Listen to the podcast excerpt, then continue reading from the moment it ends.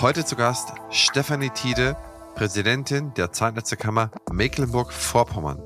Ich habe Frau Tiede vor einigen Jahren in der AS-Akademie kennengelernt. Sie hat diese besucht. Ich durfte da zu einigen betriebswirtschaftlichen Themen etwas referieren und wir haben seitdem so ein bisschen den Kontakt behalten. Dann auf einmal ist sie dann Präsidentin der Zahnärztekammer geworden und aus der Ferne betrachtet macht sie aus meiner Sicht einen hervorragenden Job und sie ist die erste Frau, die Kammerpräsidentin geworden ist und darüber hinaus hat sie Schwerpunkte gewählt, die mir sehr, sehr sympathisch und sehr, sehr nah sind. Zum einen hat sie sich schon früh mit dem Versorgungswerk beschäftigt. Diese Arbeit hat sie schon lange vor ihrer Präsidentschaft gemacht, hat sich reingearbeitet. Das Versorgungswerk in Mecklenburg-Vorpommern ist erst nach der Wendezeit, also 91, äh, entstanden. Die machen das ein bisschen zusammen mit der Hamburger Landeszahnärztekammer, also mit dem Hamburger Versorgungswerk. Und dann natürlich ist die Rolle in dem Flächenland Mecklenburg-Vorpommern eindeutig. Es gibt die Landflucht, es gibt zu wenig Praxen und zu wenig Fachkräfte auf dem Land. Wie motiviert man die Fachkräfte aufs Land zu kommen? Wie motiviert man Zahnärztinnen und Zahnärzte dort zu bleiben? Und darüber hinaus hat sie einen sehr, sehr interessanten persönlichen Werdegang. Sie hat auch Beruf und Familie versucht miteinander zu vereinbaren. Das hat auch geklappt. Wir sprechen und philosophieren darüber, was da die ja, ausschlaggebende Punkte sind, was da besonders belastend sein kann und was da entlastend sein kann. Frau Tiede ist sehr präzise in ihren Antworten, sehr überlegt, sehr nachdenklich und das gefällt mir sehr. Es ist ein tolles Interview geworden, wie ich finde. Zum Abschluss ist wieder die hochgeschätzte Kollegin Rebecca Otto von Dentista am Start und stellt ihre Fragen. Und so kommen wir, glaube ich, wieder zu einer wunderbaren Folge. Ich hoffe, sie gefällt Ihnen auch, liebe Zuhörerinnen und Zuhörer. Mein Name ist Christian Henrizi, ich bin Geschäftsführer der Opti Health Consulting GmbH und Host dieses Podcastes. Auf geht's, ab ins Gespräch. Bevor wir ins Interview reinstarten, hier noch ein kleiner O-Ton zum Warmwerden. Hallo, mein Name ist Georg Meyer. Ich bin Professor an der Greifswalder Zahnklinik. Ich habe Stefanie Tiede vor vielen Jahren als Studentin der Zahnmedizin kennengelernt.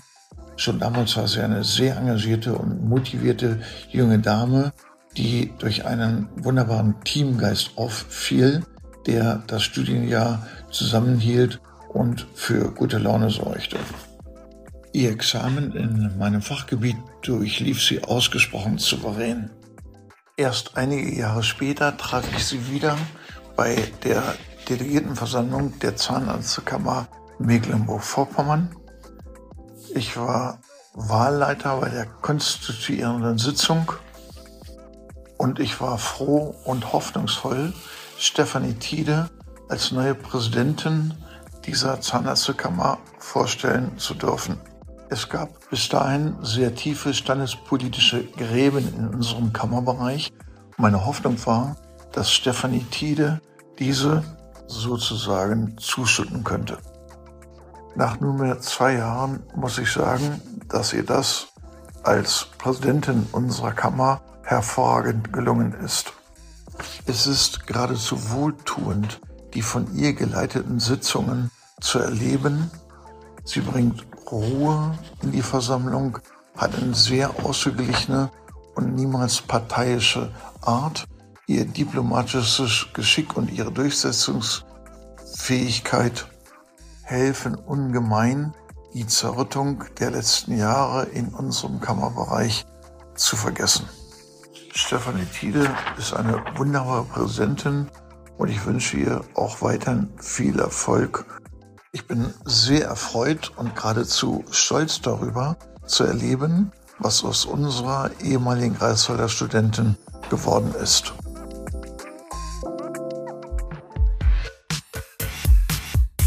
Herzlich willkommen beim Praxisflüsterer Podcast Staffel 10 Powerfrauen in der Dentalbranche in Zusammenarbeit mit Dentista. Wir interviewen herausragende Zahnärztinnen, die Außergewöhnliches leisten. Wir beleuchten zahnmedizinische und gesellschaftlich relevante Themen, verknüpfen Wissenschaft und Praxis und betrachten die Medizin im Alltag. Erfahren Sie alles über die vielfältigen Leistungen und Biografien dieser Macherinnen und lassen sich von ihnen inspirieren. Partner dieser Staffel ist, wie immer, die BFS. Ja, liebe Frau Tiede, ich freue mich sehr, dass Sie heute bei mir zu Gast sind. Erzählen Sie doch mal, wer sind Sie und wo kommen Sie her? Zunächst erstmal vielen Dank für die Einladung, freut mich sehr. Ich komme aus Rostock, bin also eine gebürtige Mecklenburg-Vorpommerin und bin Zahnärztin und Oralchirurgin habe in meinem Bundesland studiert, bin aber ein, ich bezeichne das gerne ein Hybrid. Wir haben zwei Hochschulen im Land. Ich habe an der einen meine Approbation gemacht als Zahnärztin in Greifswald und habe in der zweiten in Rostock meine fachzahnärztliche Ausbildung gemacht. Und ich bin seit 2021 im Oktober die Kammerpräsidentin aus MV. Okay, das ist ja mal sehr verkürzt dargestellt. Da gehen wir doch mal in die eine oder andere Ecke rein. Also sie sind sozusagen, wenn man das insgesamt betrachtet, Mecklenburg-Vorpommerin immer gewesen, durch und durch und auch, ja, wenn man so will, eigentlich auch nicht weggekommen, oder? Na gut, das kann ich ein bisschen widerlegen. Ich bin über einige Baustellen zu meinem eigentlichen Studium gekommen.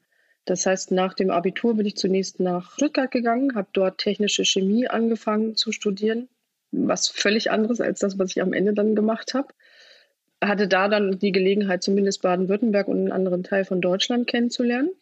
Bin dann allerdings wieder nach Hause zurückgekehrt und dann an meinen eigentlichen ja, Studienort in Greifswald irgendwann gekommen und bin nach dem Studium dann zunächst nach Hamburg und nach Schleswig-Holstein umgesiedelt, habe dort mein Vorbereitungsjahr gemacht und bin schon ein bisschen unterwegs gewesen, aber ist richtig.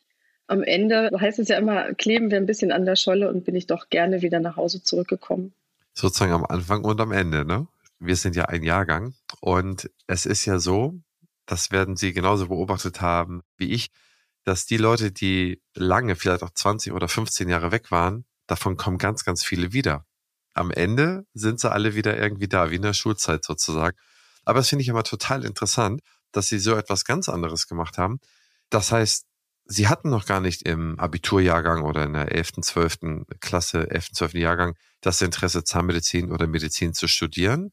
Und das ist erst später gekommen oder waren das, war das sozusagen so eine Zwischenausbildung, um Wartesemester zu überbrücken? Oder weswegen haben Sie erst das eine gemacht und dann mit einem krassen Schwenk das andere?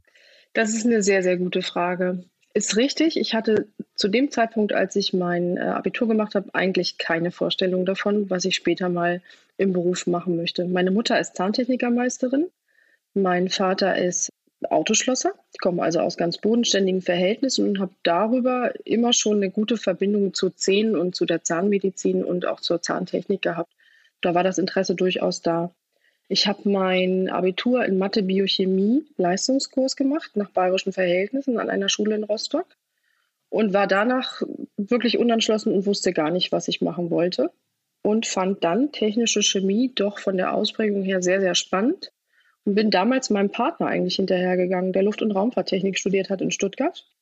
Wir sind beides Triathleten gewesen. Das war also auch sportlich gesehen eine ganz gute Hochburg für uns. Und darüber habe ich das im Prinzip gemacht, weil ich gedacht habe, es passt von der Grundausrichtung sehr, sehr gut zu meinem Abitur. Habe dann allerdings festgestellt, dass es mir im täglichen nicht den Bereich bringt, den ich mir eigentlich vorstelle und habe dann mich beworben an der Akademie für Bildende Künste in Stuttgart für einen Kunststudienplatz. Das ist relativ hart, da die äh, Anforderungen zu erfüllen. Es hat geklappt. Ich bin angenommen worden und habe dann allerdings im Gespräch mit meinen Eltern den Gedanken verworfen und bin zurück nach Hause gegangen und habe dann gesagt, ich orientiere mich jetzt nochmal wirklich um, schaue, was möchte ich machen. Und am Ende ist es dann die Zahnmedizin geworden und ich habe ganz ehrlich den Schritt nie bereut bis heute. Wie alt waren Sie, als Sie Zahnmedizin angefangen haben zu studieren? Das war 2001. Ich meine also 21. Okay, ja, also immer noch sehr, sehr, sehr, sehr früh direkt nach der, nach der Ausbildung sozusagen. Also da ist ja nicht mehr viel zwischendurch passiert. Sie sind ja jetzt dann schon seit Ewigkeiten in der Zahnmedizin, sind Oralchirurgin, Sie sind niedergelassen. Das bringt mich zum Punkt. Sie sind in einem Flächenland und Sie haben sich entschlossen, nicht als Angestellte zu arbeiten, sondern arbeiten schon seit mehr als zehn Jahren als Selbstständige sozusagen. Warum haben Sie es nicht einfach gemacht und sind einfach angestellt geblieben? Ja, das ist auch wieder eine sehr, sehr gute Frage. Ich habe ja meine Ausbildung letztlich dann an der Universitätsklinik in Rostock gemacht. Das ist eigentlich ein sehr schönes Anstellungsverhältnis, muss man sagen, wo man ja sich viel einbringen kann, auch eine gewisse Freiheit hat, aber am Ende doch alles mit einem großen Team abstimmen muss und sollte und auch vielleicht Teilaspekte zu erfüllen hat, die einem nicht besonders gut liegen. Ich ziele jetzt so ein bisschen auf Forschung und Lehre ab. Nicht, dass es mir gar keinen Spaß gemacht hätte. Aber natürlich ist im Herzblut eher bei mir, dass ich klassischerweise in der Therapie unterwegs bin. Und dann hat sich das so ergeben, dass mein Mann damals schon in der Niederlassung war, in der zahnärztlichen Praxis und gesagt hat, er würde eigentlich gerne etwas Unterstützung in der Praxis haben, weil er dieses ganze Alleine sein als einziger Behandler hat ihm nicht so viel Spaß gebracht, sage ich mal, weil er sagt, mir fehlt so ein bisschen der Austausch. Und darüber ist die Idee dann gekommen, dass man sagt, warum verknüpfen wir das nicht? Wir können auch eine breite Menge sozusagen an Therapieoptionen abbilden und haben das aus diesem Grund gemacht. Und ich muss ganz ehrlich sagen, ich komme aus einer Familie, wo die Mutter selbstständig ist. Mir wurde das auch ein Stück weit immer vorgelebt. Meine Mutter hat Zeit ihres Lebens nach der Wende äh, ein eigenes Labor geführt, in der Spitze auch mal zwei. Und die Vorteile einer Selbstständigkeit sind natürlich, ich kann frei gestalten, ich kann meine Praxiskultur frei gestalten, ich kann auch darüber verfügen, wie möchte ich zum Beispiel meine Privatzeiten für mich arrangieren. Und das fand ich für mich einen unheimlichen Gewinn. Und zudem muss ich sagen, was ein großer Motor für uns ist, auch in der Praxis, ist, dass wir natürlich auch Angestellte haben und damit ja eine Familiensituation unterstützen zu Hause. Wir haben 14 angestellte Kolleginnen und Kollegen, die bei uns mit im Team sind. Und das ist für mich ein großer Motor zu sagen, das möchte ich gern halten und da möchte ich gern weiter aktiv drin sein. Ich glaube, man unterschätzt als Außenstehender, was für eine gewaltige Macht es ist, wenn einer der Elternteile oder beide selbstständig gewesen sind. Wenn man das von früh auf gesehen hat, was Selbstständigkeit heißt. Ja, dass man so irgendwie gleich sieht, okay, es wird über gewisse Sachen gesprochen am Essenstisch, es werden Probleme besprochen, es gibt Hochphasen, es gibt, es gibt natürlich auch Tiefphasen und es geht auf und ab und dass man das so früh sozusagen in der Muttermilch mit aufnimmt. Ich glaube, das sehe ich immer wieder, dass das ein wesentlicher Bestandteil dessen ist von denjenigen, die sich niederlassen, die sagen, okay, ich kenne es ja schon irgendwie so ein bisschen. Das ist viel mir dann leichter zu machen. Aber das kann ich sehr, sehr gut verstehen. Wo, wo ist Ihre Praxis mit Ihrem Ehemann? Wo haben Sie die? Die Praxis ist in Rostock-Evershagen. Das ist also eher ein größeres Viertel mit vielen Hochhäusern, äh, sehr unterschiedlichem Potenzial an Menschen, die dort leben. Wir fühlen uns da total wohl. Ja, ich meine, ja, wie gesagt, wenn man die Sprache spricht, wenn man da groß geworden ist, dann weiß man ja auch über die Belange der Leute und kann die auch vielleicht auch besser da abholen. Okay, das heißt, sie haben sich niedergelassen und wenn ich richtig zurückrechne, sind sie ja danach Mutter geworden. War das dann für Sie mit der finanziellen Verpflichtung und so weiter, war das für Sie dann eine Frage, okay, lieber noch ein paar Jahre behandeln, Kinder kann ich mir nicht leisten. Also heutzutage die jungen Leute sehen, oder die jungen Damen sind in der, in der Niederlassung, dann sehe ich immer wieder, dass diese Frage gestellt wird. Soll ich erst Kinder kriegen, mich dann niederlassen? Soll ich mich erst niederlassen, dann Kinder kriegen? Jetzt haben Sie möglicherweise einen kleinen Startvorteil, weil Ihr Mann in der Praxis war. Aber äh, nehmen Sie uns doch mal mit auf den Gedanken, die Sie sich damals gemacht haben oder ob Sie sich überhaupt Gedanken darüber gemacht haben. Ich glaube, das könnte vielleicht sehr helfen zu verstehen, die Probleme zu sehen und vielleicht zu schauen, wie man daraus etwas baut oder wie man damit umgeht? Das ist eine Frage, die kann man nicht so ganz einfach beantworten. Da müsste ich jetzt auch weiter ausholen, was ich gern tue. Es gibt prinzipiell nie ein Generalrezept, dass man jetzt sagen kann, mach das mal so oder mach das so. Ich glaube, man kann keine Grundsatzentscheidung dazu fällen, die dann für jede Frau oder für jede Familie passt. Das ist letztlich eine individuelle Abwägung. Bei mir kann ich sagen, mein Mann und ich haben die Problematik. Da, ich spreche da sehr offen drüber, weil ich das ganz wichtig finde in der heutigen Zeit auch, diese Themen mal zu beleuchten. Wir können auf normalen Wege überhaupt keine Kinder kriegen. Das wurde uns frühzeitig bewusst. Und wir sind also ein Pärchen, was über viele Jahre auch in der Reproduktionsmedizin unterwegs war. Diese Anläufe klappen in aller Regel nicht unbedingt gleich sofort, zumindest nicht, wenn es so in Ausprägung ist wie bei uns. Und insofern gab es da auch Jahre, wo man immer wieder gehofft hat, das funktioniert jetzt. Wir haben zwischendrin auch mal eine Adoption angestrebt, was nicht so einfach ist.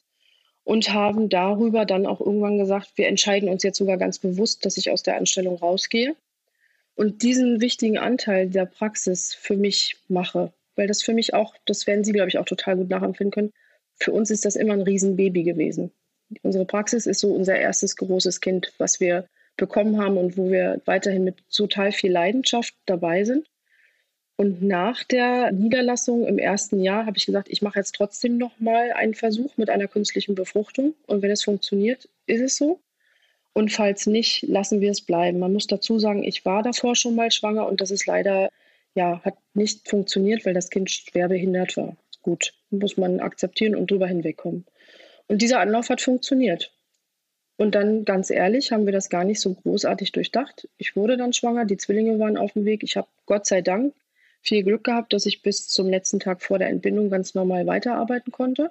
Das war für mich auch nie eine Belastung, sondern ich habe das eher als positiv empfunden, weil ich sagen muss, ich habe in der Phase unheimlich viel Unterstützung von meinem Team und auch von den Patienten bekommen, die mir auch mit sehr viel Wertschätzung entgegengekommen sind und gesagt haben, sie finden das ganz toll, dass ich trotzdem weiterhin zum Dienst komme. Und dann sind die Kinder ganz natürlich auf die Welt gekommen und am 13. Tag nach der Entbindung habe ich wieder angefangen zu arbeiten, weil ich einfach eine wunderbare Familie habe, die mich eigentlich seit Tag 1 immer gut getragen und unterstützt haben. Für mich muss ich sagen, war es der beste Weg, das so zu machen. Wir haben lange versucht, einen Ersatz für mich in der Praxis zu finden. Das ist nicht gelungen, weil einen Fachzahnarzt findet man vielleicht nicht ganz so schnell wie einen angestellten Zahnarzt oder eine angestellte Kollegin. Im Nachgang muss ich sagen, war es aber gut, weil ich bin nicht so rausgekommen aus dem Praxisbetrieb und mir war es als Mutter auch immer wieder wichtig, diesen Alltag in der Praxis als gutes Gegengewicht zu haben. Ich, man kann das jetzt, hört sich komisch an, aber man hat sich direkt auch manchmal erholt auf der Arbeit, weil man gesagt hat, man kommt jetzt aus diesem frühkindlichen Modus mal raus und macht mal andere Dinge. Man ist vielleicht etwas produktiver als daheim nur beim Bindeln wechseln. Und für die Kinder fand ich das auch gut weil die eine wahnsinnig gute Bindung zu meinen Eltern dadurch entwickelt haben und man frühzeitig gelernt hat, die Kinder auch abzugeben und darauf zu vertrauen, dass das gut funktioniert. Ich glaube, dass diese Kinder sehr selbstständig erzogen werden, was ich als unheimlich positives Signal empfunden habe. Und damit muss man sagen, haben wir kaum finanzielle Einbußen gehabt. Und ich persönlich sehe auch so, es gibt diesen optimalen Zeitpunkt, um ein Kind zu bekommen, den gibt es letztlich nicht. Und insofern, glaube ich, ist es gut, wenig verkopft daran zu gehen und einfach zu sagen, wenn das klappt, ist es ein riesengroßes Geschenk. Und dann wird sich in aller Regel das auch finden und wird sich in den Praxisalltag irgendwie einbinden können. Wo wir gerade von der Zukunft sprechen. Die BFS ist eines der führenden Health-Tech-Unternehmen auf dem deutschen Gesundheitsmarkt. Was ich besonders spannend finde, ist ihr Digital Health Dialogue. Hier werden die Gesundheitsthemen der Zukunft aufgelistet und gemeinsam diskutiert. Auch ich bin dabei und stelle meinen Gästen daraus Fragen, wie zum Beispiel, wie wird die Digitalisierung dein Arbeiten verändern oder wie ticken die Patienten und Patientinnen von morgen. Mach mit und trage deinen Teil dazu bei, die Digitalisierung patientenfreundlich und praxisnah zu gestalten, damit die Medizin von morgen zum Vorteil für alle wird. Zu finden ist diese unter meinebfs.de-dhd. Ich wiederhole, meinebfs.de-dhd. Du bist zahnärztliches Fachpersonal und möchtest in der Praxis mehr Verantwortung übernehmen? Bei unserer hybriden Ausbildung zum IHK-zertifizierten Praxismanagerin lernst du acht Wochen vollständig digital, wann und wo du möchtest. Weiter erhältst du an sechs aufeinanderfolgenden Tagen geballtes Fachwissen vor Ort. Halte deine Abwesenheit in der Praxis und zu Hause so gering wie möglich, bleibe flexibel und lerne trotzdem das Maximale, das man in diesem Themenbereich lernen kann. Lehrgangsstart ist im September 2023. Weitere Informationen und Anmeldemöglichkeiten findest du unter www.opti-pm.de. Den Link wie immer in den Shownotes. Ein passendes Ergänzungsformat zum Praxisflüsterer ist Küste und Kiez mit meiner Co-Host Dr. Anne Heitz. Wir beantworten Fragen in 15 bis 20 Minuten und immer und stets Dienstag früh in eurem Podcast-Player. Ihr Charme, mein Gepolter. Ich glaube, das ist unterhaltsam. Hört doch einfach mal rein. Oh Mann, dann haben sie ja ganz andere Voraussetzungen gehabt, um sich niederzulassen, die, die sozusagen über die viele, viele gar nicht nachdenken müssen. Tut mir leid, sehr zu hören. Was da rausgekommen ist, ist ja, ist ja toll, dass sie dann jetzt neunjährige Zwillinge haben und dass das alles gut geklappt hat. Aber ich glaube, zwei, drei Sachen, die sind wirklich darüber hinaus unfassbar erwähnenswert. Erster Punkt, ihre Eltern wohnen in der Nähe und übernehmen die Kinder das ist so sehr unterschätzt in so vielen Haushalten, dass man eigentlich irgendjemand braucht, der irgendwo unterstützen kann. Wenn es die Tante sind, wenn es die Großeltern sind Und wenn es irgendwelche, ähm, ja, ich sag mal so, Patenfreunde sind, die selber kinderlos sind und kinderlos bleiben wollen, aber die da unterstützen könnten teilweise. Das ist der erste Punkt, dass das so wichtig ist. Der zweite Punkt ist, den ich da auch sehe und den Sie eigentlich hervorragend dargestellt haben, ist, eigentlich ist die Situation bei jedem Menschen anders. Ist man mit seinem äh, Partner in der Praxis, ist man nicht, ist man alleine selbstständig, kommen Kinder, kommen keine, sind Eltern da, sind Eltern keine. Und irgendwie findet sich immer eine Situation, also so eine Art Proxy, so, so ein paar äh, Kontaktpunkte, die einem helfen, mit dieser Situation sehr gut zurechtzukommen. Und viele suchen nach dem idealen Bild und verkopfen dann. Und dann wird dieses ideale Bild nicht kommen. Erstmal, es muss die perfekte Praxis sein. Dann, es darf nicht länger als so und so weit weg von, von den Eltern sein. Dann muss äh, auf jeden Fall das in der Nähe sein, also Kindergarten, das in der Nähe sein, ne? Betreuung, da muss das da sein.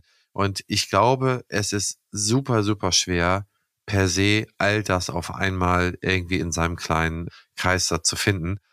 Und man sieht ja jetzt an Ihnen, der Fluss läuft sich zurecht, ne? Da finden ist ein Flussbett, ne? Also wenn er mal übers Ufer geht. Und ich glaube, das ist bei allen Müttern, die man so sieht, ist das eigentlich, oder bei allen Familien, die man so sieht, es hat immer dann irgendwie geklappt, auch wenn es nicht leicht war. Und der dritte Punkt, den, wo ich total schmunzeln musste, man war eigentlich froh, wieder auf der Arbeit zu sein. Das kenne ich auch. Man ist echt froh, teilweise dann auf der Arbeit zu sein, nach so nicht durchschlafenden Nächten zu sagen, okay, jetzt kann ich endlich wieder, endlich wieder arbeiten. Ich glaube, das geht ganz, ganz vielen Zuhörerinnen und Zuhörern auch so. Ja, total interessant. Und dann noch so lange gearbeitet äh, davor und direkt danach wieder eingestiegen. Dann haben sie sozusagen die Arbeitsagentur sehr stark entlastet in diesen ganzen Übergangsgeldern, Verzicht auf Mutter, Mutterschutzgelder und so weiter und so fort. Aber dann trotzdem ist ihnen ja dann irgendwann langweilig geworden, weil sie ja dann auch noch zu der Praxis und zu den Kindern gesagt haben, okay, ich will jetzt auch noch ein bisschen Politik machen.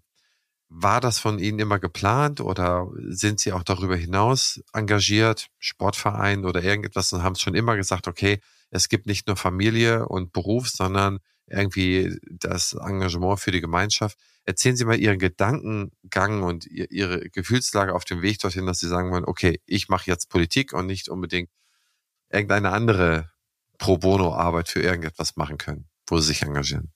Ja, natürlich hätte mich auch weiterhin massiv mit Hochofenprozessen bei Bayer auseinandersetzen können und wäre in die Industrie gegangen. Das, das, ist richtig. Ja, auch da gibt es wieder unterschiedliche Prägungsmomente. Meine Mutter ist da ein großer Motor, muss man sagen.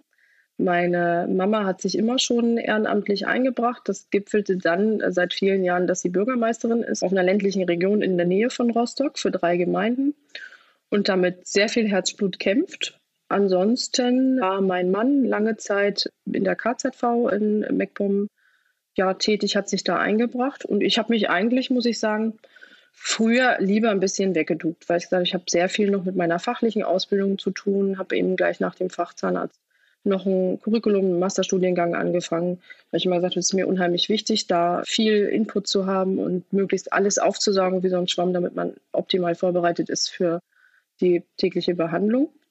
Und dann wurde ich eigentlich angesprochen, muss man sagen. Mich hat seinerzeit mal ein junger Kollege angerufen und hat gesagt, wir suchen ganz dringend noch jemanden für diesen Versorgungsausschuss, fürs Versorgungswerk von Mecklenburg-Vorpommern. Ach ja, habe ich gesagt, ja gut, okay, naja, warum nicht, mache ich mal. Ich gucke mir das mal an. Habe auch vielleicht ein bisschen darauf spekuliert, dass man zunächst vielleicht gar nicht gewählt wird. Wie es dann aber so ist, wenn man sich zur Verfügung stellt, kann man eben auch gewählt werden. Das ist dann eingetreten. Und dann muss ich sagen, habe ich da auch viel, viel Ehrgeiz und Freude dran entwickelt. Das war mal so ein ganz anderes Themenfeld, finde ich ganz schön.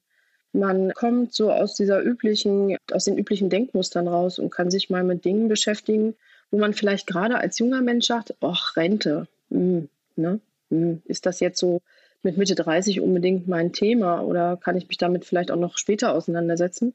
Und das fand ich sehr gut, weil man, man schärft den eigenen Blick dafür und verändert auch seine, seine Gedankenposition zu diesen Themen. Das hat mir sehr, sehr viel Spaß gebracht.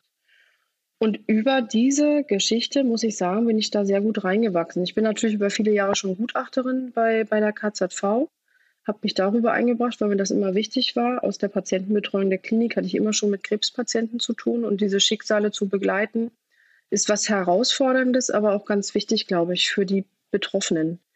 Und da bin ich gerne bei geblieben, muss ich sagen. Und ich bin Triathletin über viele Jahre gewesen, habe mich also immer schon sportlich im Team bewegt, was mir wichtig ist.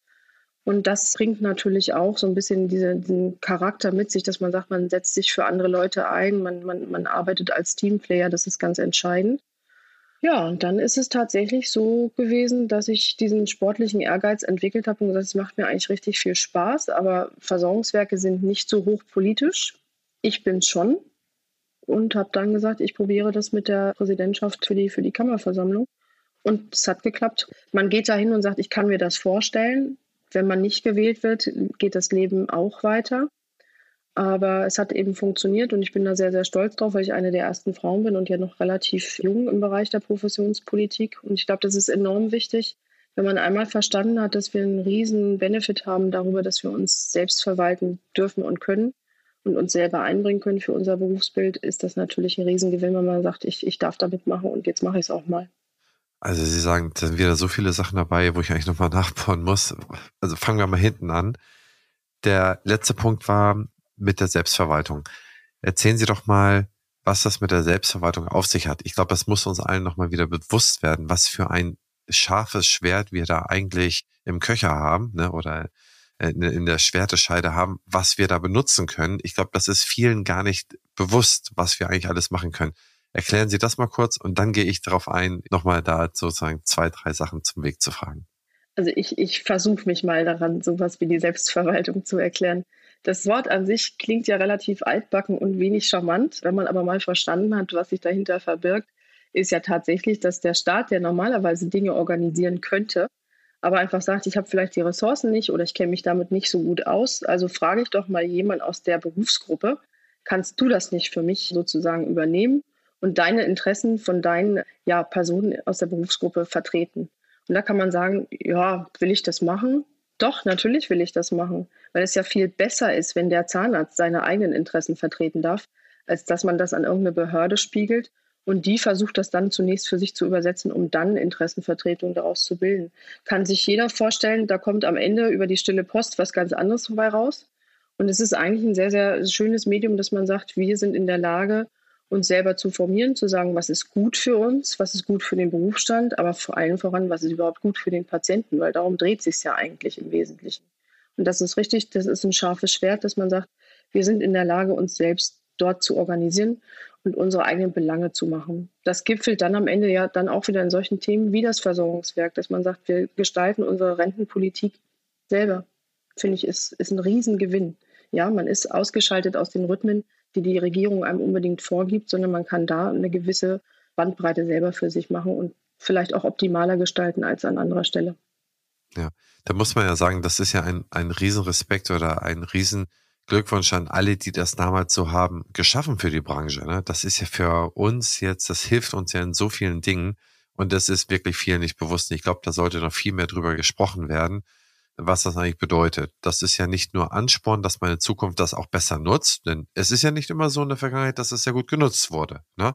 Dazu braucht man aber auch das Engagement von ganz vielen Leuten. Und sie sind ja, ich glaube, sogar die erste Frau als äh, Kammerpräsidentin überhaupt, die wir haben. Da möchte ich direkt mal weiterfragen. Und zwar, was sind denn jetzt Ihre Aufgaben in der Kammer und wie viel Zeit können Sie noch in der Praxis sein oder sind Sie nicht mehr in der Praxis? Geben Sie uns da mal so einen kleinen Rundblick über die Tätigkeiten und Zeit. Also die, die Aufgaben sind relativ mannigfaltig. Die kann ich jetzt nicht alle runterbeten letztlich würde ich das mal grob dazu formieren, dass ich sage, ich bin für die Öffentlichkeitsarbeit der Kolleginnen und Kollegen meines Landes zuständig, bin für die politische Interessenvertretung zuständig und organisiere natürlich manche Dinge, die im behördlichen Bereich sind. Hygiene, Qualitätsmanagement, all dieses liegt unter meiner Aufsicht, nenne ich das jetzt mal. Das mache ich selbstverständlich nicht alles alleine, sondern dafür haben wir eine wunderbar organisierte Geschäftsstelle, die hauptamtlich ist. Das ist auch ganz wichtig. Im Gegensatz zur KZV sind wir ja Ehrenamtsträger. Das ist ein entscheidender Punkt. Darum erwähne ich den auch immer. Wir machen das neben der Praxis. Ist das gut, fragt man sich jetzt. Ja, natürlich ist das gut, weil ganz entscheidend an der Selbstverwaltung ist ja, dass die Leute, die da deine Interessen wahrnehmen, überhaupt noch wissen, worüber sprechen sie eigentlich. Und dafür ist es essentiell, dass ich in meiner eigenen Praxis oder zumindest als Angestellter auch jeden Tag im Bereich der Patientenversorgung aktiv bin. Das ist, glaube ich, wichtig, dass man das nochmal hier schärft und darstellt. Ich gehe aber natürlich dann schon in die Verwaltung rein, habe einen Hauptgeschäftsführer, der dort die Geschäftsstelle organisiert. Das ist bei uns jetzt ein Jurist, kann auch eine andere Natur sein. Und da haben wir ganz wunderbare Menschen, die für uns dann zum Beispiel die Beratung der Kolleginnen und Kollegen machen, wenn da Fragen sind, aber auch Patientenberatung, wenn da Fragen sind zur Behandlung, zu irgendwelchen Kostenabrechnungen und, und, und. Das ist sozusagen die Aufteilung. Wie viel bin ich in der Praxis? Das ist eine der häufigsten Fragen der letzten anderthalb Jahre. Alle denken jetzt, Frau Tieder hat den Kittel sozusagen angehängt und äh, ist jetzt in den Landen unterwegs. Nein, das stimmt nicht. Ich arbeite tatsächlich vollwertig weiter. Natürlich habe ich Einschnitte, das heißt, ich muss auch mal am Nachmittag abbestellen, weil ich einen Termin wahrnehmen möchte. Oder ich bin auch mal an den Wochenenden unterwegs. Was man tatsächlich sagen muss, diese Tätigkeit, die ich da eingegangen bin, geht ganz klar zu Lasten meines Privatlebens. Das meine ich aber nicht negativ, sondern das mache ich ganz gerne und voll bewusst. Das war mir im Vorhinein klar. Das habe ich auf der letzten Kammerversammlung gesagt. Das war jetzt gerade am 3.6. Ehrenamt ist gelebte Nächstenliebe zu den Kolleginnen und Kollegen. Und das meine ich auch genauso. Ich mache das unheimlich gern. Ich habe mich super gern dafür entschieden und ich glaube, meine Vorstandsmitglieder mit mir auch. Und dann ist man auch bereit zu sagen, ich verzichte vielleicht mal auf den freien Nachmittag oder ich bin jetzt am Wochenende vielleicht nicht am Strand. Das ist aber völlig in Ordnung. Dafür habe ich eben andere wunderbare Termine und habe auch Wertschätzung in einem Bereich, die vielleicht andere Menschen nicht erfahren. Ich hoffe, ich habe das so gut, gut erläutern können. Ja, sehr schön zusammengefasst. Ich glaube, auch da nochmal ein Detail. Die, Sie sagten, Sie, Sie erleben Wertschätzung. Sie sagten, Sie haben eine ganze Reihe an Aufgaben, die Sie dann sozusagen für die Kollegen oder mit den Kollegen machen. Das führt mich zu der Frage nach den Zielen. Haben Sie irgendwie so diesen einen oder anderen Leuchtturm? Vielleicht ist es auch nur genereller, was man da in den nächsten Jahren erreichen möchte äh, in der Präsidentschaft oder vielleicht auch nur die sozusagen die, die Bahnschienen legen für auch zukünftige Präsidentschaften oder, oder Senate, wenn man so will, was man da irgendwo erreichen will. Haben Sie da irgendwo etwas, was Sie da lenkt oder leitet oder was so ein ganz besonderer Wunsch oder ein besonderes Ziel von Ihnen wäre? Ja, den habe ich schon. Also ich möchte in jedem Fall die Aufmerksamkeit für die eigene Berufsgruppe für Zahnärzte im politischen Sinne stärken, weil das ist etwas, was mir immer wieder auffällt. Wir sind da nicht gut gelitten vor dem Zahnarzt hat man in aller Regel irgendwie Angst vor den Eingriffen, sagt, hm, gehe ich da gerne hin? Nein, eigentlich nicht. Aber es ist total wichtig. Wir sind ein ganz entscheidender Teilaspekt der Medizin und das fällt mir immer noch viel zu weit hinten unter. Es kommt vielleicht auch ein bisschen daher, weil ich eben diese Zusatzausbildung habe und mich immer schon auch als Ärztin wahrgenommen habe. So wurde ich in der Klinik wahrgenommen. So werde ich auch heute noch von meinen Patienten in der eigenen Praxis wahrgenommen.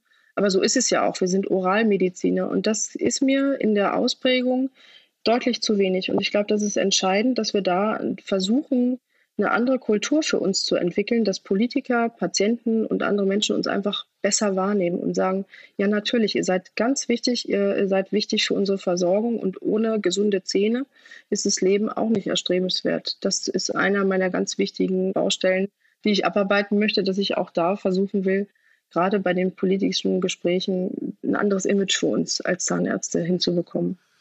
Ich meine, am Ende des Tages, die meistbesuchte Arztgruppe in Deutschland ist der Zahnarzt, ne? Also die Patienten sehen keine, keine Person mehr als die, die wilde Zahnärztin und wilden Zahnarzt. Und ich glaube, man kommt aber auch schon immer, es gab da mal eine ganz tolle Promotionsarbeit, die ich gelesen habe, von einem Zahnarzt aus Düsseldorf, der hat Angst und Verhaltenszustände von Patienten untersucht und die zugeordnet, also identifiziert und zugeordnet.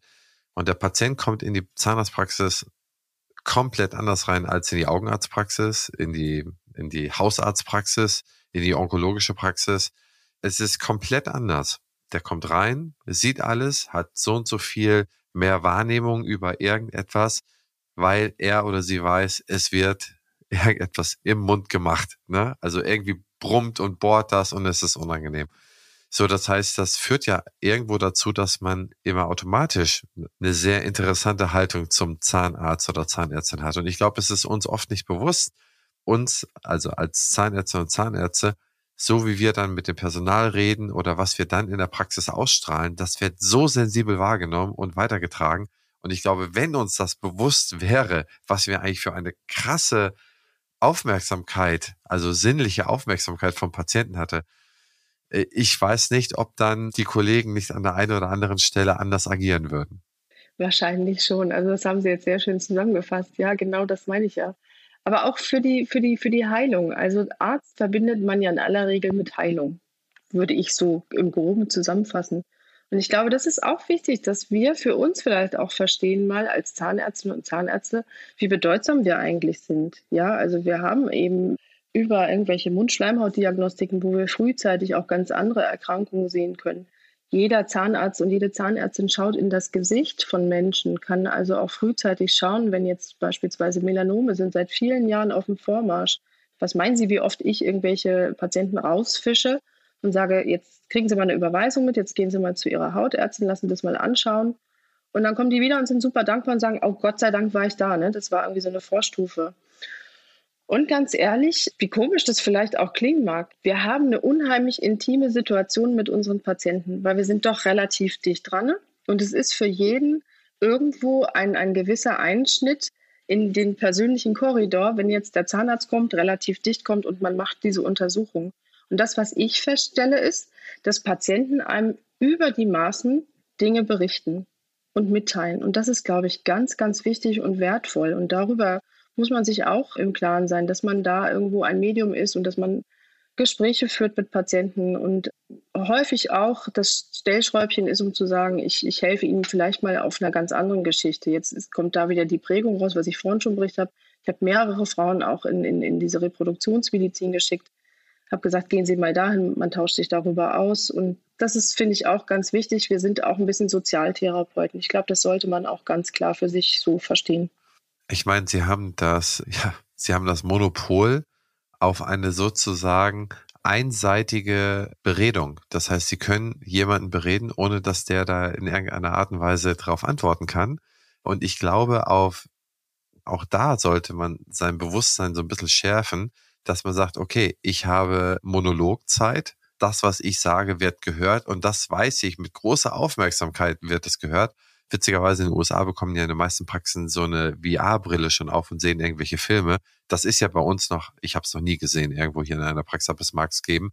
Das heißt, da kann man sich auch sehr wohl darüber bewusst sein, über was man dann redet und wie man da etwas kommuniziert. Ich glaube, das sind meistens immer sehr, sehr gute Gelegenheiten, auch ein paar Sachen anzusprechen, die einem wichtig sind. Das heißt, wenn man dann, wenn die Patienten dann Kinder haben, darauf hinzuweisen, dass sie auch zur Prophylaxe kommen können und so weiter und so fort. Man vergisst das eigentlich alles immer, sowas dann da zu machen, aber man hat die Zeit.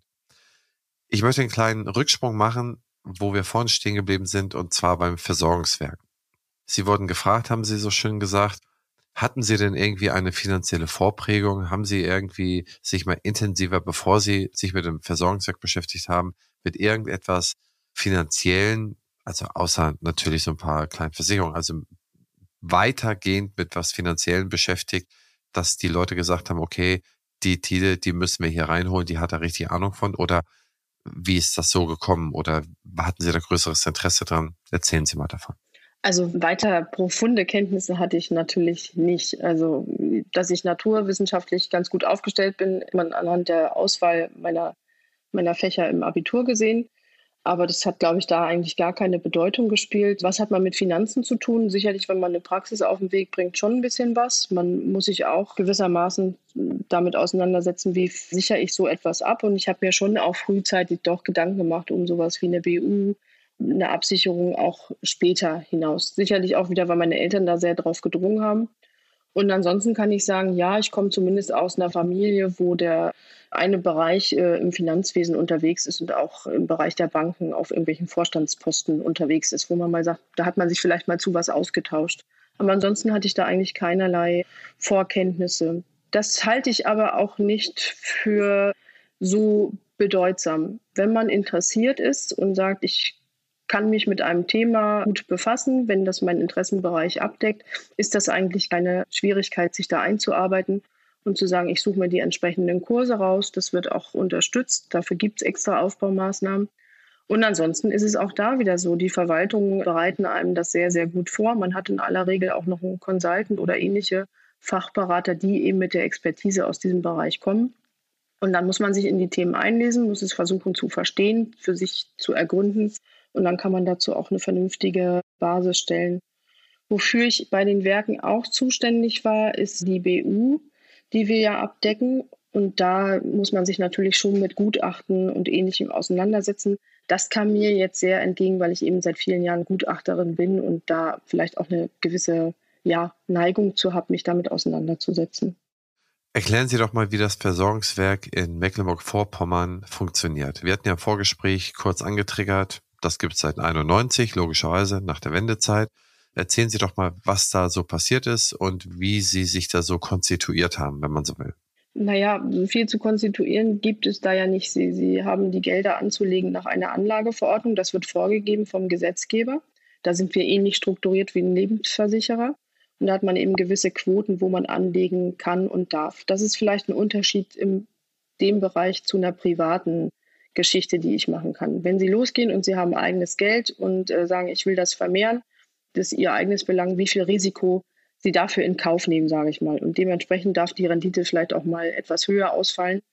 Das geht in einem Versorgungswerk nicht. Da muss man sich ganz klar vor Augen halten, das sind Gelder, die von den Kolleginnen und Kollegen vorab eingezahlt haben. Die bilden also ihren eigenen Kapitalstock.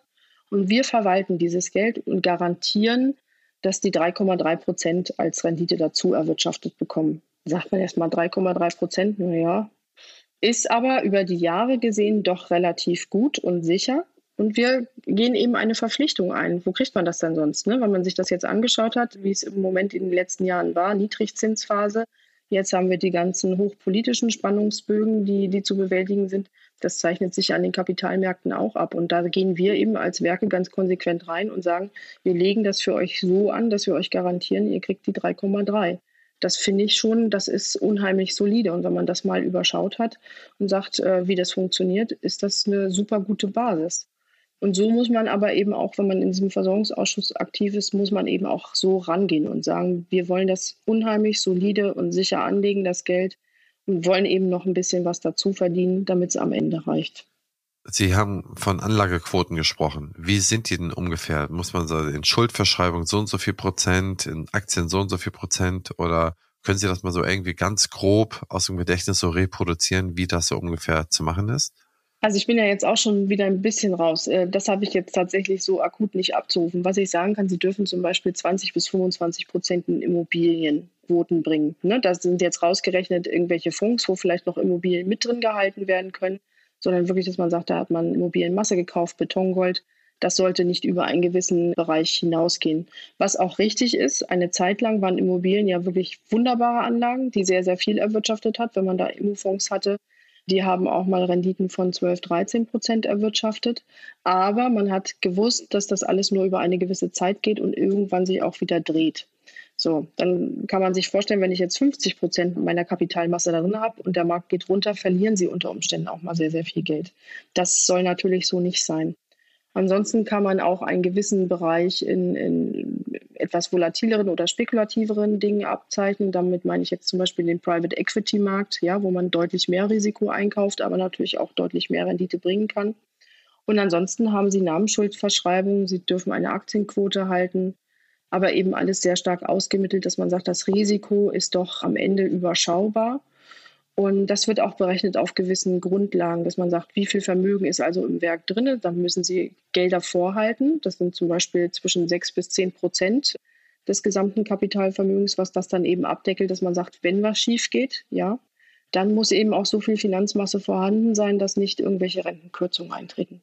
Das heißt, dürften Sie auch, äh, was ich, in so Startups investieren oder auch Venture Capital Geld in die Hand nehmen? Also PE ist ja noch halbwegs, also Private Equity ist ja noch halbwegs, ich sag mal so, verlässlich, weil die ja auch in Firmen investieren, die eigentlich solide laufen. Aber so das richtige Risikokapital ist ja, dass man irgendwie eine Wette auf ein Startup macht. Das kann dann hundertmal oder tausendmal zurückgehen, das kann aber auch sofort abgeschrieben werden nach ein paar Jahren. Also bei uns im Werk haben wir sowas jetzt nicht mit drin. Das ist mir nicht bekannt, ob das andere Versorgungswerke machen. Kommt immer ein bisschen darauf an, wie auch die Statute geregelt sind, was man sich vielleicht auch selber als Werk für Eigenregeln noch gegeben hat. Mir ist jetzt nicht bekannt, dass so etwas ausgeschlossen wäre laut Anlageverordnung, aber sicherlich wäre das, glaube ich, nur in einem ganz geringen Teil möglich, dass man sagt, also da kann man eben mal Einzelsachen machen, muss man immer schauen, funktioniert das.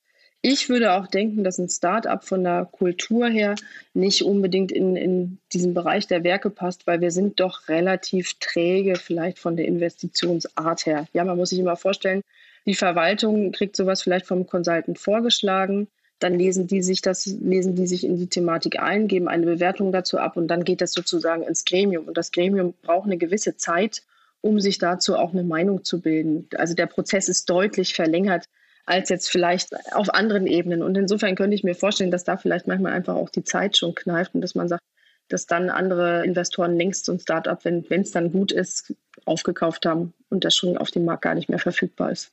Also es gibt ja die besondere Konstellation bei Ihnen, dass Sie, oder nicht bei Ihnen, bei Ihnen kleingeschrieben in Mecklenburg-Vorpommern, dass Ihr Versorgungswerk ja aktuell, so hatten Sie mir es gesagt, mit dem Hamburger Versorgungswerk irgendwie in der Verwaltung so ein bisschen zusammengelegt ist.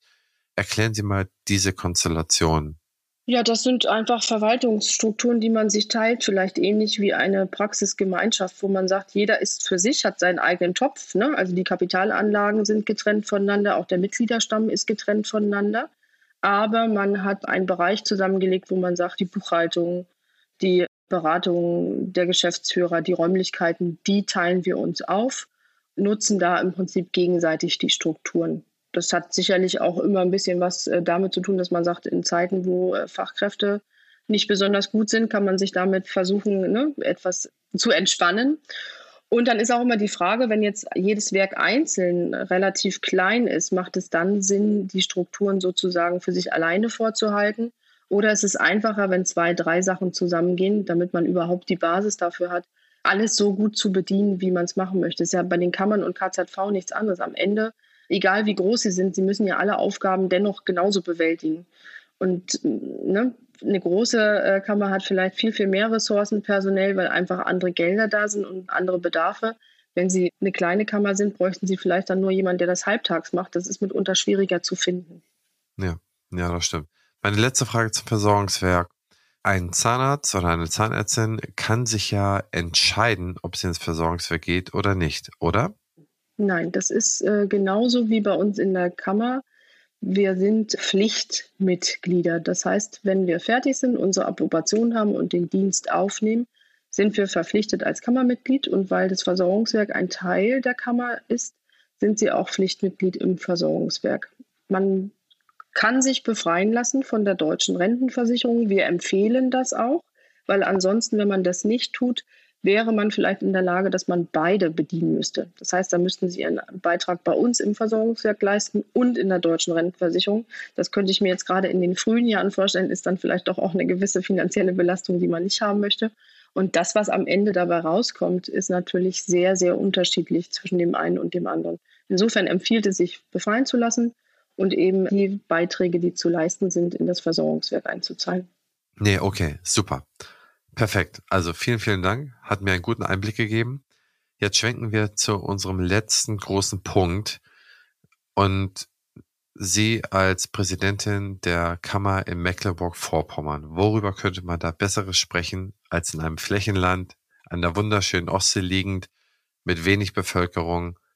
Wir haben den sozusagen Arzt- und Fachkräftemangel. Und Sie sehen ihn zuerst. Sie sehen ihn viel eher als die Hamburger, als die Berliner weil sie sehen, wie die Bevölkerung sozusagen in die Städte erodiert sozusagen und aus dem Land entschwindet, über Jahrzehnte gesehen.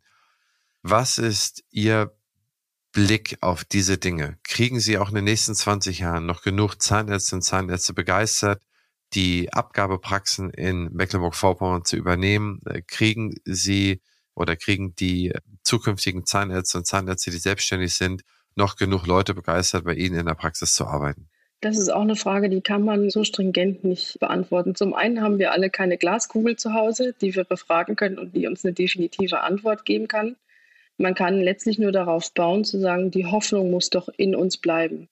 Und da können nur wir ganz viel dafür tun und sind dazu verpflichtet zu sagen, wir müssen dafür werben, dass es immer wieder genügend junge Zahnmedizinerinnen und Zahnmediziner gibt, die sich bei uns im Land niederlassen oder in die Anstellung gehen und sich dort in die ja, Patientenversorgung einbringen, weil das wird ganz, ganz wichtig. Sicherlich wird es Teilbereiche geben, wo es deutlich schwieriger werden wird. Da kann man, glaube ich, aus der heutigen Perspektive schon sagen, Da werden wir es vielleicht nicht hinbekommen. Wir werden sicherlich als Körperschaften versuchen müssen, kreative Ideen zu entwickeln. Wie kann man so etwas lösen? Wie bringen wir vielleicht auch Angestellte aufs Land? Was können wir als Körperschaften dafür an Einrichtungen vielleicht aufbauen, dass es einfacher wird, für die jungen Kolleginnen und Kollegen dorthin zu bringen?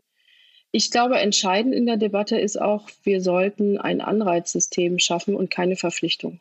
Wenn ich mir das anschaue, wir haben einfach einen gesellschaftlichen Wandel und die jungen Menschen, die danach rutschen heutzutage, möchten, glaube ich, weniger Verpflichtungen, sondern eher die Entscheidung, ich mache das bewusst, weil ich davon überzeugt bin, dass es gut ist. Und das ist für uns, glaube ich, ganz, ganz wichtig. Darum gehen wir in die Berufskunden, Schilder mit positiven äh, Geschichten, warum es so schön ist, so wertvoll ist, hier im Land zu sein, Zahnärztin zu sein, was ist das Positive dabei. Und dabei geht es auch gar nicht immer nur um die wirtschaftlichen Aspekte, sondern eher um Themen wie, wie Emotionen und Wertschätzung, glaube ich, ganz fest. Sehen Sie jetzt schon in den Abgabepraxen Abgeber, die sagen, okay, ich habe fünf Jahre gesucht, keine Chance, mach dicht und dass sie sich dem Problem konfrontiert sehen, dass die Patienten nicht wissen, wo sie zur Behandlung hingehen sollen? Ja, tatsächlich, das sehen wir mittlerweile schon. Bedauerlicherweise, muss man einfach sagen. Also diese Kolleginnen und Kollegen kommen auf uns zu, berichten darüber. Wir spüren es vielleicht sogar auch an der einen oder anderen Stelle mal selbst, indem Patienten unsere Praxis aufsuchen und sagen, mein Zahnarzt, meine Zahnärztin ist nicht mehr da, es gab keine Nachfolge, ich weiß nicht, wo ich hingehen darf. Ja, das sehen wir. Wir versuchen dem entgegenzuwirken, indem wir einen Tag der Chancen bei uns im Bundesland haben, wo wir gezielt auf junge Absolventinnen und Absolventen zugehen und versuchen mit einem Vortrag zum Beispiel aus dem Bereich BWL mal die Vorteile darzustellen. Was ist das Gute äh, an einer eigenen Praxis? Die Vorteile, die ich vorhin schon gesagt habe. Ich kann mein, meine Zeit alleine einteilen. Ich kann meine Strukturen selbst schaffen, so wie es zu mir passt und zu meinem Leben. Und natürlich gibt es da schon wirtschaftliche Aspekte. Und wir versuchen ganz klar auch darzustellen, wie viel Belastung ist das tatsächlich am Ende. Sowohl mental für mich als Mensch, als auch die finanziellen Anlaufgeschichten. Ich glaube, da müssen wir eben auch die jungen Kolleginnen und Kollegen massiv unterstützen, dass wir diese Ängste, die sie vielleicht manchmal haben, die ich auch nachvollziehen kann, kriege ich das eigentlich hin?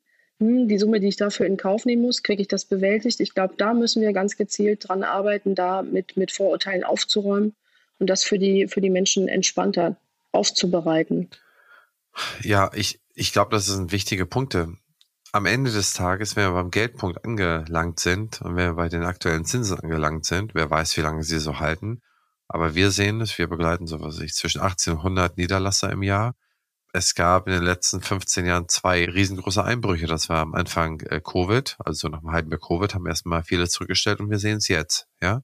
Das heißt, selbst wenn ein Gründer überzeugt ist und will das alles und vom Dreivierteljahr oder vom Jahr hätte er dann sich 1,2 Prozent bezahlt oder sie und jetzt bezahlt sie viereinhalb Prozent oder vielleicht auch noch mehr, dann wird spätestens das eine gewisse Unmöglichkeit sein.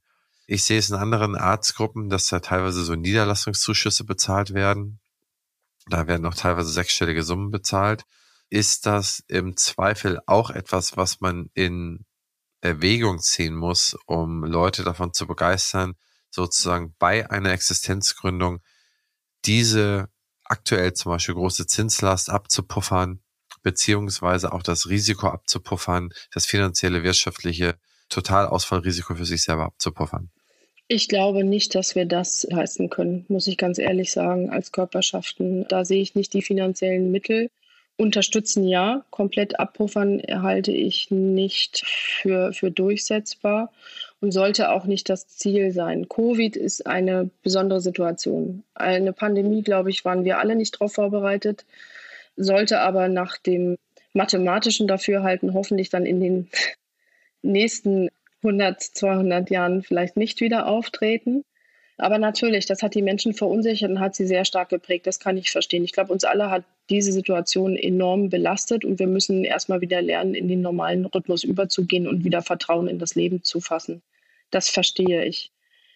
Steigende Zinsen sind ein Problem, das kann ich auch nachvollziehen. Und da ist es für uns wichtig, dass wir das auch adressieren an die Politik und an die Regierung, dass da vielleicht dann auch mal ein anderer Ausgleich sein muss in der Entlohnung im Gesundheitswesen. Aber das haben wir auch nur bedingt in der Hand.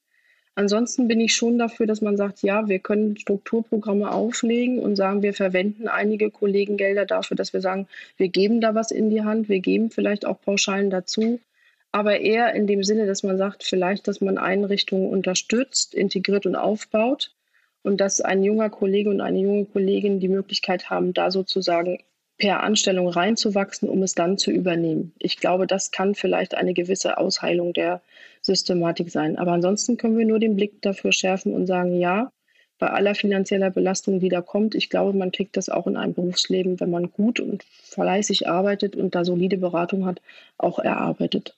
Ja, also da sind wir uns einig. Das kriegt man auf jeden Fall hin. Es geht ja nur sozusagen um den um den Start, dass die ersten zwei, drei Jahre dann nicht unbedingt in einem, in einem ja, aktuell signifikanten Minus landen, sondern dass man das dann irgendwie so abpuffert. Und ich meine, wie ist die KfW jetzt auch für Häuslebauer ja möglich machen soll, ist ja geplant, dass man da gewisse Programme zu sehr niedrigen Zinsen aufbaut, wäre das ja vielleicht auch eine sehr schöne Initiative, wenn es auch für gerade in dem ländlichen Bereich, aber insgesamt eigentlich für alles, was in dem ambulanten ärztlichen Bereich passiert, dass man dahin arbeitet, auch politisch dahin arbeitet, dass es da Programme gibt, die sie dann von der KfW beleihen können. Mensch, wenn eine TUI sich dafür ein Prozent Geld holen kann oder eine Lufthansa, warum sollten es dann nicht versorgungskritische und relevante ambulante Bereiche für ihre Gründung dann ihr Darlehen für ein Prozent bekommen sollen? Warum sollte das nicht möglich sein? Oder anderthalb, zwei Prozent, das ist ja auch alles völlig human. Aber eben fünf Prozent ist schon muss ich sagen, ist schon hart. Das, das geht schon ins Gebälk rein. Ne? Das merkt man schon in den Bilanzen. Ne, langfristig gleicht man das alles aus. Aber so gerade im ersten Jahr ist man ja auch so angstvoll, ne, dass man es nicht zurückbekommt. Und das will man ja gerade von der Uhr haben. Ne? Nee, super. Liebe Frau Tiede, ich übergebe an die liebe Rebecca. Rebecca, leg los. Hallo, liebe Stefanie. Vielen Dank nochmal, dass du auch bei unserem Podcast dabei bist. Ich habe dich auch bewusst ausgewählt, weil du für mich einfach auch eine Powerfrau bist und auch ein Leuchtturm in der Standespolitik. Und da äh, mache ich schon den Bogen hin.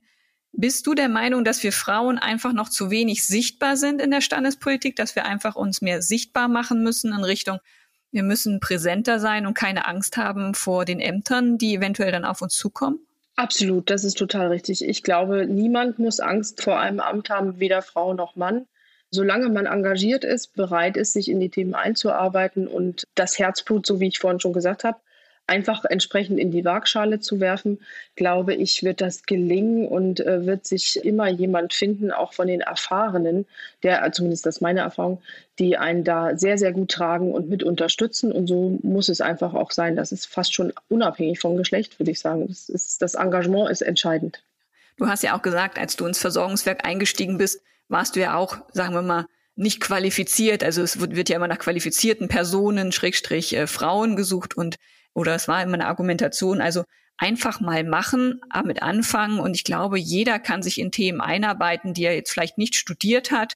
Das hast du ja, glaube ich, auch nochmal so weitergegeben, dass man da auch Unterstützung bekommt, auch gerade in Verwaltungsaufgaben. Und ich glaube, das ist auch noch ein wichtiger Punkt, um Mut zu machen. Ja. Mal so was zum Beruf. Du bist ja Zahnärztin, auch Zahnärztin aus Leidenschaft. Gibt es etwas, wo du sagen kannst, das war das schönste Kompliment für deine Arbeit einfach, wo du dann einfach nach Hause gegangen bist und dich einfach auch gefreut hast über das, was du in deiner Praxis erlebt hast? Der, die das schönste Kompliment habe ich jetzt nicht, aber ich, äh, das, was ich vorhin schon gesagt habe, die Bandbreite an, an äh, Beratung, die man da anbietet. Und das ist zum Beispiel, wenn jemand kommt und mit dem Baby kommt und sagt, ach, es ist so toll, dass Sie mir damals den Tipp gegeben haben, das fand ich super. Oder wenn Menschen wiederkommen und sagen, ich hatte so viel Angst vor der Behandlung, aber jetzt ist es wunderbar. Ich bin froh, dass ich den Sprung gewagt habe, weil sie waren immer so super ehrlich. Also ich glaube, in der Chirurgie ist es entscheidend, dass man ehrlich in der, in der Aufklärung, in der Beratung ist und dass man sagt, wir haben hier auch mal eine Talsohle bei Augmentationen und langen Prozessen. Da mögen sie mich vielleicht nicht so gern. Und ich sage immer, am Ende, wenn sie dann die Zähne drin haben und alles wieder rekonstruiert ist, sind sie irgendwann super glücklich und äh, werden dann sagen, das war es wert. Da ziehe ich eher meine Basis raus. Ja, und ist es auch ein Punkt, wo du deine Kraft daraus ziehst und äh, für deine Aufgaben, die du so hast? Absolut, ja. Also ohne, ohne meine tägliche Behandlung der Patienten wäre ich nicht der Mensch, der ich bin. Ich glaube, das ist entscheidend. Das ist ganz wichtig. Da gibt es mal gute, mal schlechte Tage. Das gehört auch ganz klar dazu. Und ich halte das auch für entscheidend, dass wir alle ab und an mal vom Höhenflug auch wieder auf die Talsohle zurückkommen, um ganz geerdet nach Hause zu gehen und zu sagen, das ist so völlig in Ordnung. Meine letzte Frage ist einfach noch zum Thema Vorsorge. Bist du der Meinung, dass wir uns mehr mit Altersvorsorge auch in jungen Jahren schon beschäftigen sollten, dass wir auch früher uns da beschäftigen sollten, also sagen wir auch am Anfang unseres Berufslebens schon mal drüber nachdenken, wie sieht Altersvorsorge aus, also nicht immer nur das Minimum einzahlen oder dort zu sparen oder sagst du, nee, kannst du später kompensieren oder sagst du, nee, ist eigentlich auch ein wichtiges Thema wie eine BU? Absolut wichtig. Also Altersvorsorge, Kapitalanlagen, Sicherung, wie will ich später mein Leben gestalten, ist ja auch eine sehr individuelle Frage. Da sind wir immer dabei. Es gibt nicht dieses Generalrezept, der, das für jeden passt. Aber man muss darüber aufklären, dass wir frühzeitig was tun können, um die richtigen Schritte in die Wege zu leiten, damit wir jenseits der Praxis irgendwann später auch unseren Lebensabend genau so erfüllen können, wie wir es uns vorstellen. Und da ist Finanzen ein wichtiger Aspekt. Wenn ich weiß, wo ich hin will, weiß ich auch am Ende, was es kosten kann. Und dann kann ich entsprechend vorbeugen und vorsorgen. Und das ist wichtig, dass man das auch schon den Studierenden zum Beispiel anbietet. Das machen wir in den Berufskundevorlesungen. Wir gehen durch die Kreisstellen, wir erzählen das und versuchen da wirklich jedem Kollegen und jeder Kollegin im Land auch die Vorteile zum Beispiel von Sonderzahlungen reinzubringen, aber auch ganz klar den Blick dafür schärfen. Es gibt nicht nur das Versorgungswerk, sondern es gibt ganz, ganz viele Dinge daneben, auch die ich im Privaten selbst machen muss. Und auch da macht es einfach Sinn, so früh wie möglich mal in die Diskussion einzusteigen und zu schauen, was kann da für mich wertvoll sein. Okay, super. Vielen lieben Dank nochmal für den Input und für die Zeit, die du dir genommen hast und dass du bereit warst, hier dabei zu sein. Also hat uns wieder viel Freude gemacht. Einfach, ich glaube, du bist auch eine inspirierende Frau. Ja, es ist ja einfach so, das ist äh, die da äh, Nebenpraxis, Familie, da auch für die Kollegen gelebte Nächstenliebe lebt. Ja, vielen Dank, dass ich Teil der heutigen Sitzung sein durfte. Hat mir sehr, sehr viel Spaß gemacht und bedeutet mir auch tatsächlich sehr viel. Und äh, danke fürs Kompliment ich gebe das gerne alles so wieder zurück. Liebe Frau Tiede, liebe Rebecca, vielen, vielen Dank und bis zum nächsten Mal. Alles, alles Gute. Liebe Zuhörer und Zuhörer, ich hoffe, dass Ihnen diese Episode gefallen hat. Das Gespräch mit Stefanie Tiede und Rebecca Otto und mir. Wenn sie Ihnen gefallen hat, dann hinterlassen Sie doch einen kleinen Kommentar mit fünf Sternen bei Spotify oder iTunes. Das hilft wahnsinnig. Machen Sie es doch bitte. Das wäre total super. Kostet ja sonst ja auch nichts. Und wenn Sie eine Frage haben, einfach an henrizi.opti-hc.de.